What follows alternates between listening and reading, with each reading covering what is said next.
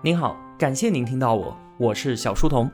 我的节目首发平台是在小书童频道微信公众号，小是知晓的小，在公众号里回复陪伴可以添加我的个人微信，也可以加入我们的 QQ 交流群。回复小店，您会看到我亲手为您准备的最好的东西。小书童将常年相伴在您左右。各位同学，好久不见，我回来了。我一直啊都在不断的尝试着去学习、去分享。不同领域的书籍，读书带给我最大的惊喜之一，就是这些不同领域、不同专业的作者帮我看到了我原本看不见的事实，然后啊，我都会忍不住的惊叹：原来世界是像这样运行的，竟然和我之前想象中的完全不一样。这实在是太有趣了。世界一直都是那个世界，就在我们眼前，可它实在太过于庞大与复杂，很多东西啊，我们都看不到。而就在我们能看到的那一小部分里面，还有很多我们看不懂、想不通。所以，能够帮我们进一步的了解这个世界，帮我们揭示真实世界的运行规律，进而呢，还能为我们的工作生活带来直接帮助的书，就是我觉得值得学习也值得推荐的好书。这本《想点大事》就是这样一本好书。接下来，我们就通过它来聊一个全新的话题——法律。想点大事书的作者叫做刘涵，耶鲁大学法学博士，现任清华大学法学院副教授、博士生导师。他在法律界啊，那可是深耕了十八年。在清华学子的眼中，刘涵也是明星教师。他的选修课都是被瞬间爆满的，一座难求。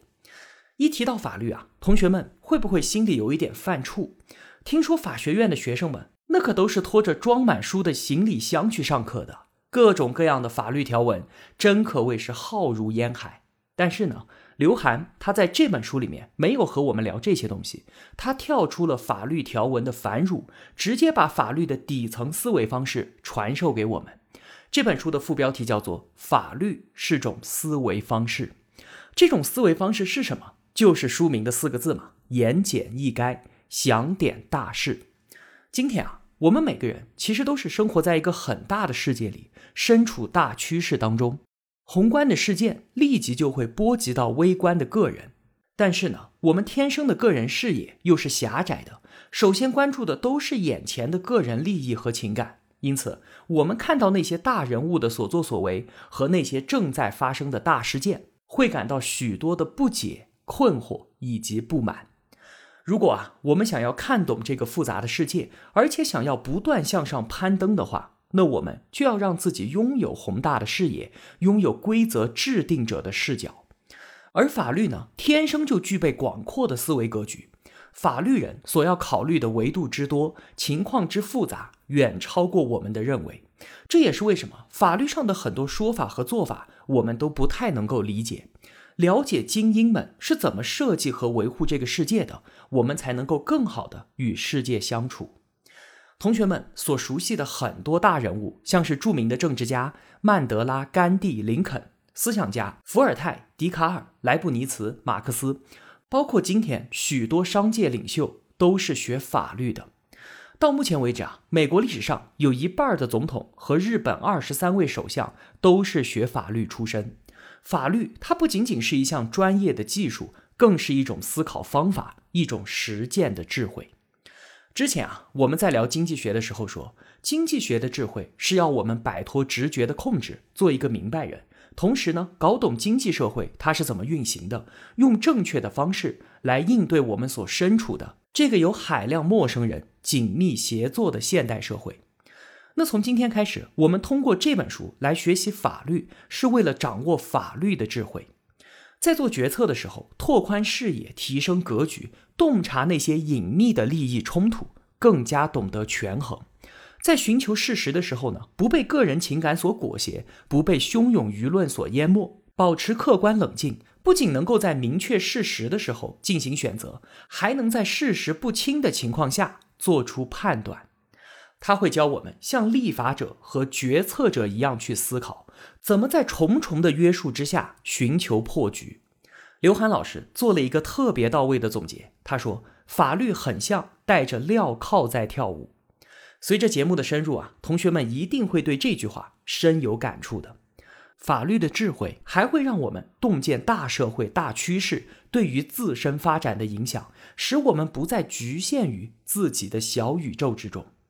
那接下来就让我们一起来翻开这本书，一起来想点大事儿。我们从一个问题开始今天的讨论：法律的终极使命，它到底是什么？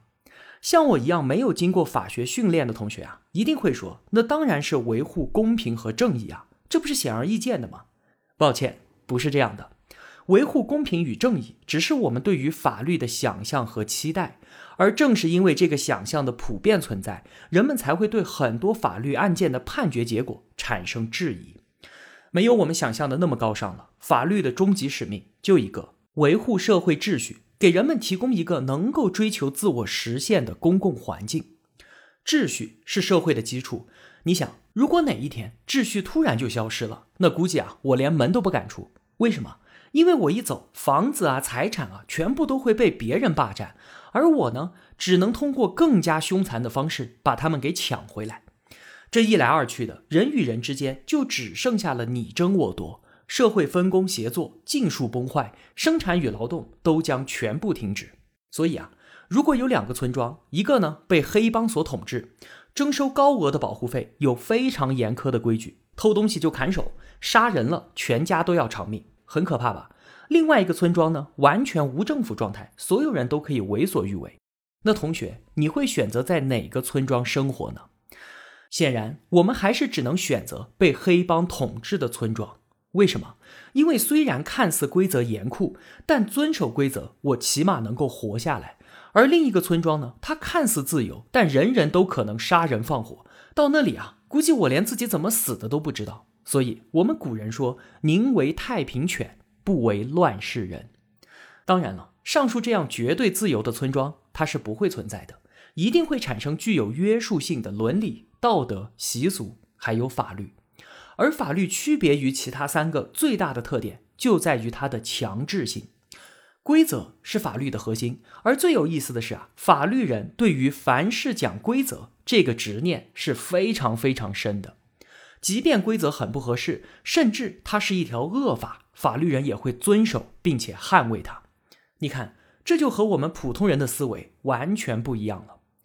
举个例子，话说，在美国南北战争之前。南方是奴隶州，北方呢是自由州。有一位大法官叫做斯托里，他是坚决主张废除奴隶制的。但是呢，他遇到了这样一个案子：有一名奴隶从南方跑到了北方，按照北方的法律啊，跑过来你就不再是奴隶了，而是自由人。但是南方的奴隶主也跟了过来，要把奴隶给抓回去。奴隶主就认为。这个黑奴是我的财产啊，我的产权当然受到美国法律的保护。美国国会制定的逃奴法案就允许我把他给抓回去。这个案子打到了斯托里法官这儿，逃奴法案与他自己内心的道德是相冲突的，而且他作为大法官完全有权宣布法案无效。但是他最终还是判奴隶主胜诉了。奇怪啊，这是为什么呢？斯托里在判决书当中说啊。尽管逃奴法案看起来邪恶，但是他维护了联邦的统一，防止了国家的分崩离析。如果他宣判法案无效，南北战争很有可能当时就打起来了，整个社会的秩序也就荡然无存。你看，这就是法律人的执念，个人的道德判断在维护国家秩序这一法律的终极使命面前，根本就不值一提。早在古希腊的时候啊，苏格拉底被公投判处死刑。那在等待执行的时候呢，他一位朋友买通了监狱，准备帮他逃跑。可是苏格拉底竟然断然拒绝。为什么？他说自己的审判是完全按照雅典法律程序进行的，就算结果我不同意，但我也必须服从。如果我跑了，那将对法律造成巨大的伤害。如果人人都这样，法律的权威将化为乌有。社会秩序也就随之解体。你看，为了捍卫法律的威严，自己的命都可以不要。一句话总结就是守法即正义。我们经常会觉得这个规定不合适，那条法律不近人情。那真的有所谓的恶法存在吗？在法律人看来啊，讨论法律的善恶其实意义并不大。因为善与恶是一种很难统一的价值判断。如果说善恶能够否定法律，那任何一条法律都有可能受到挑战，这是绝对不能容忍的。因为法律需要确定性。比方说安乐死这个问题，有人就认为病人已经生不如死了，为什么不能用安乐死来帮他解脱呢？而换一个角度，如果安乐死合法，他很有可能被医生和家属滥用，变成合法杀人的工具。你看，支持安乐死背后的价值观是尊重个人的自由意志，那禁止呢？背后的价值观是尊重生命，杜绝合法杀人的发生。你觉得二者谁对谁错呢？这既然是价值观层面的对立，就根本没有绝对的善恶和对错。这样的事情啊，在今天价值观多元化的社会当中，可以说是比比皆是，绝对不可能有什么让所有人都满意的。所以，法律人不会做无谓的道德考量，而是直接适用既定的法律规则。当然了，随着社会的进步，法律还是会变得陈旧的，柔性的应变通道还是有的。有规则就规定了法律条文的修改方式，比方说美国宪法，只要经过四分之三以上的州议会批准，就可以通过宪法修正案。同时呢，法官也拥有一定的自由裁量权和变通解释的空间。但是啊，无论如何，都必须在规则之内去调整规则，绝不是跳到规则体系之外来突破现有的规则。凡是讲规则，是法律的核心和底线。这就与我们心中长期以来对于法律维护正义的期待非常非常的不一样了。那法律的终极使命是维护社会秩序，对于社会秩序影响最大的是什么呢？就是人与人之间的纷争。那法律是怎么解决纷争的？是以我们平时所说的那些是非对错为评判标准吗？其实不是的。如果这样想啊，我们又浅薄了。要把人与人之间的价值冲突、道德争议，先通过一个什么办法转化成法律上能够解决和平衡的问题？那这个办法就是权力思维。举个例子啊，美国堕胎是不是合法的？一边呢认为身体是女性自己的，那自己的身体自己当然应该说了算了，支持堕胎；另一边则认为啊，胎儿也是人，堕胎简直就是在草菅人命啊。这两派观点让他们去争吧。不管给他们多长时间，也争不出一致的结果。那美国最高法院他是怎么解决这个问题的？权力思维这件事儿啊，就是女性身体隐私权和胎儿生存权之间的平衡问题。怎么判的呢？怀孕前三个月，女性有自主堕胎权；中间三个月呢，政府可以管制堕胎程序，比方说必须具有职业资格的医生才能够做手术。最后三个月呢，胎儿已经成型了。禁止堕胎，法律人解决纠纷的标准啊，从来都不是什么道德上的谁对谁错，而是你有没有权利以及权利的大小。小区里面有业主在花园里晒被子，那业主和物业就发生了冲突，法律人可不管晒被子是不是陋习，对于业主的健康好不好，是不是影响小区的美观这一类的道德问题，他都不管。他只在乎业主有没有将小区公共空间为自己所用的单方面权利，显然没有，这无关于小区美观，也无关于个人健康。刘涵老师还举了一个更具冲击力的案例：一对夫妻离婚了，孩子呢判给了女方抚养，孩子的爷爷奶奶十分想念孙子，虽然离婚了，还是经常去看望。结果呢？爷爷奶奶经常不和孩子妈妈打招呼，就把孩子从幼儿园给接走了，这让妈妈非常的担心。于是妈妈和幼儿园说，除了我自己之外，不允许任何人把孩子再接走。结果下一次爷爷奶奶就吃了闭门羹，责怪前儿媳妇说你没人性啊，施加道德压力，双方的关系迅速恶化，反目成仇。最后呢，妈妈把爷爷奶奶告上了法庭，要求不准再来看孩子。庭审现场，爷爷奶奶泪流满面的哭诉啊，看望自己的孙子，这不是天经地义的事情吗？不准去，还有没有天理了？最后怎么样？法院还是判了爷爷奶奶败诉。为什么？看望自己的孩子，从道德层面来说，当然是无可厚非的。可从法律层面呢？从权利思维呢？他们没有单方面探视的权利。所以啊，判决结果看上去是不近人情，有悖于我们的常识，但这就是法律。法律之所以不讲道德，只讲权利，是因为道德没法讲啊。道德往往是没有边界感的，人们经常会根据自己认为的天经地义的道德感和价值观，轻易的突破人与人之间的边界。而凡是讲权利，就是要确认产权，划定边界，以此做到定分止争。法律通过规则和权利来维护秩序，解决纠纷，在具体实施的过程当中啊。还是会有问题的。比方说，双方都能够找到自己享有的权利，甚至对于案情的事实本身也各有说法，有争执了怎么办？同学们应该听过这样一个词吧？程序正义。我们去法院打官司都要经历一套复杂的程序，在所有的行业当中啊，法律应该是最最强调程序的。强调到什么地步？结果存在争议都是可以接受的，但是程序一定要做好。最经典的例子就是常被人们津津乐道的辛普森杀妻案。一九九四年，在美国洛杉矶，有两名白人被杀害了。警察勘察现场之后，所有证据都指向了橄榄球星辛普森，几乎所有人都相信啊，人就是他杀的。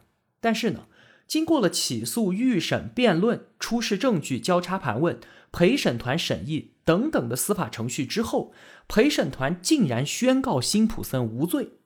整个案件的程序它是无懈可击的，但是结果却出人意料，这就惹来了巨大的争议。因此，就有人说啊，辛普森案的结果也许不符合实质正义，但是呢，他维护了程序正义。这个案子啊，光是审判就花了十一个月的时间，而控辩双方加上法庭消耗了两千万美元。更令人心痛的是，即便花了这么多钱了，付出那么高昂的成本，无论辛普森有没有杀人。至今，凶手都没有归案。你看，面对这样一个事实，我们普通人当然没有办法理解了。花了那么多的钱，竟然还是这样一个结果，那这个程序正义还有什么意义呢？有的，而且意义重大。不管成本多高，都必须维护程序这个看得见的正义。为什么？首先，程序的本质啊，是通过设计来确保司法的中立性。这个很好理解了，两个人打架嘛。只有第三个人是中立的时候，才能拉住双方。如果拉偏架，那事态只会愈演愈烈。中立的裁判者是司法程序当中的顶梁柱，如果没有他，整个司法体系都会崩塌的。其次，程序是为了限制强势方，帮助弱势方。大思想家卢梭他曾经说啊，自然趋向于使人不平等，而法律呢，则趋向于使人平等。这在刑事诉讼当中体现的最明显了。公权力机关当然是强势的一方了，掌握着国家机器嘛，动用公共资源追究犯罪嫌疑人的责任。相比之下呢，犯罪嫌疑人当然是极为的弱小，所以呢，程序就要限制强势方，像是刑讯逼供取得的证据就是无效的；帮助弱势方，像是帮他请律师等等。最后，程序正义最大的意义在于，我们所追求的不仅仅是正确的结果，还有判决的可接受性。实质正义和程序正义之间是会发生冲突的。其实人们很难达成实质正义上的共识，依然是公说公有理，婆说婆有理的状况。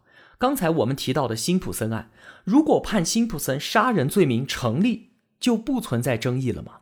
当然不是了。刘涵老师还专门做了一档付费音频课程，就叫做《刘涵讲辛普森案》，有兴趣的同学可以找来听一下。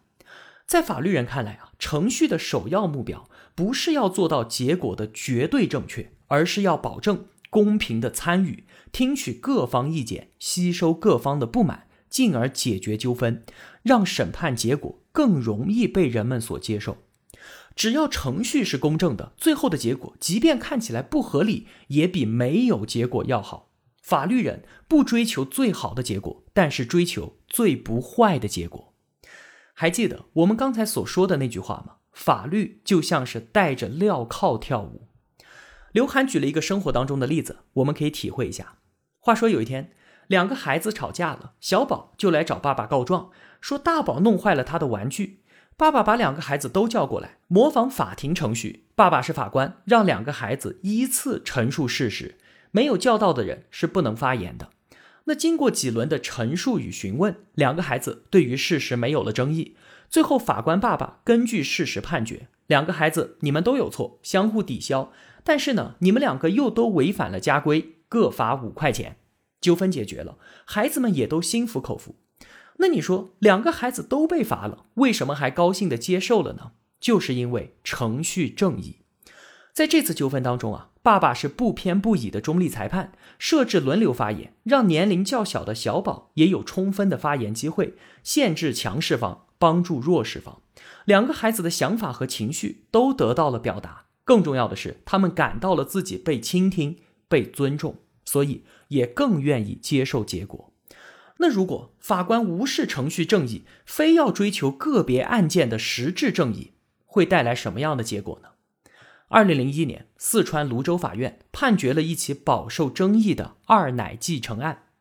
怎么回事呢？一名男子啊，在去世之前立下了遗嘱，把财产留给了他的情人，而不是妻子。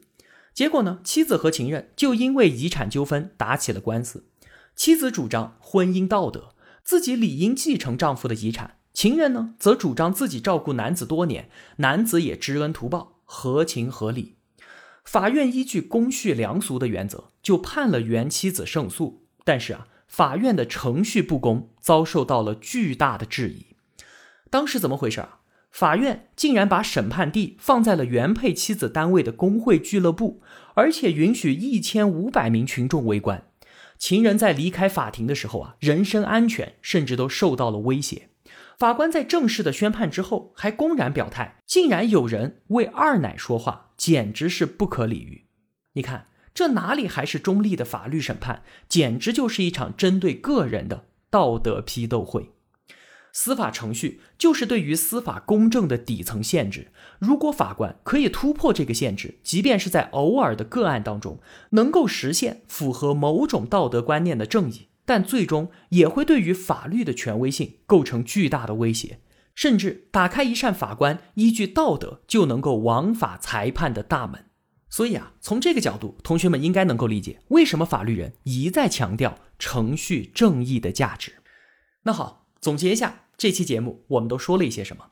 想点大事这本书不是要向我们普法，而是要将法律的思维模式、法律的智慧传授给我们，让我们拥有更宽广的视野、更大的格局，更加懂得权衡。不仅能在明确事实的时候进行选择，还能在事实不清的情况下做出判断。它让我们能够像立法者和决策者那样思考，怎么在重重的约束之下寻求破局。它会帮我们洞见大社会大趋势对于自身发展的影响，而不再局限于自己的小宇宙当中。我们刚才分享了三个法律思维模型。首先，凡事讲规则。这是法律人执念般的坚持，也是法律人特有的思维方式。法律的终极使命不是维护公平和正义，而是维护社会秩序。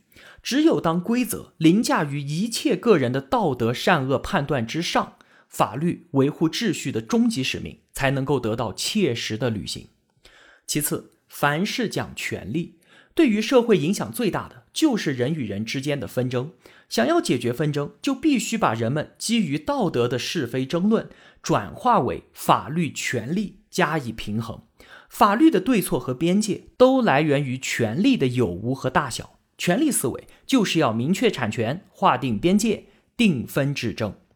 最后，凡是讲程序，程序的本质就是通过制度设计，让司法成为中立的裁判者，平衡强弱，确保公平的观感。听取意见，吸收不满，让人们能够接受判决的结果。只要程序是公正的，哪怕最后的结果看起来不合理，也比没有结果要强。法律人不追求最好的结果，而是追求最不坏的结果。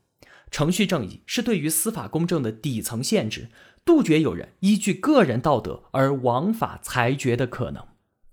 刘涵向我们传授的法律基本思维模型，说到这儿啊，还没讲完。下期节目我们再继续讨论，继续颠覆我们曾经所坚信的东西，继续学着像立法者和决策者一样去思考。好了，今天的节目就是这样了。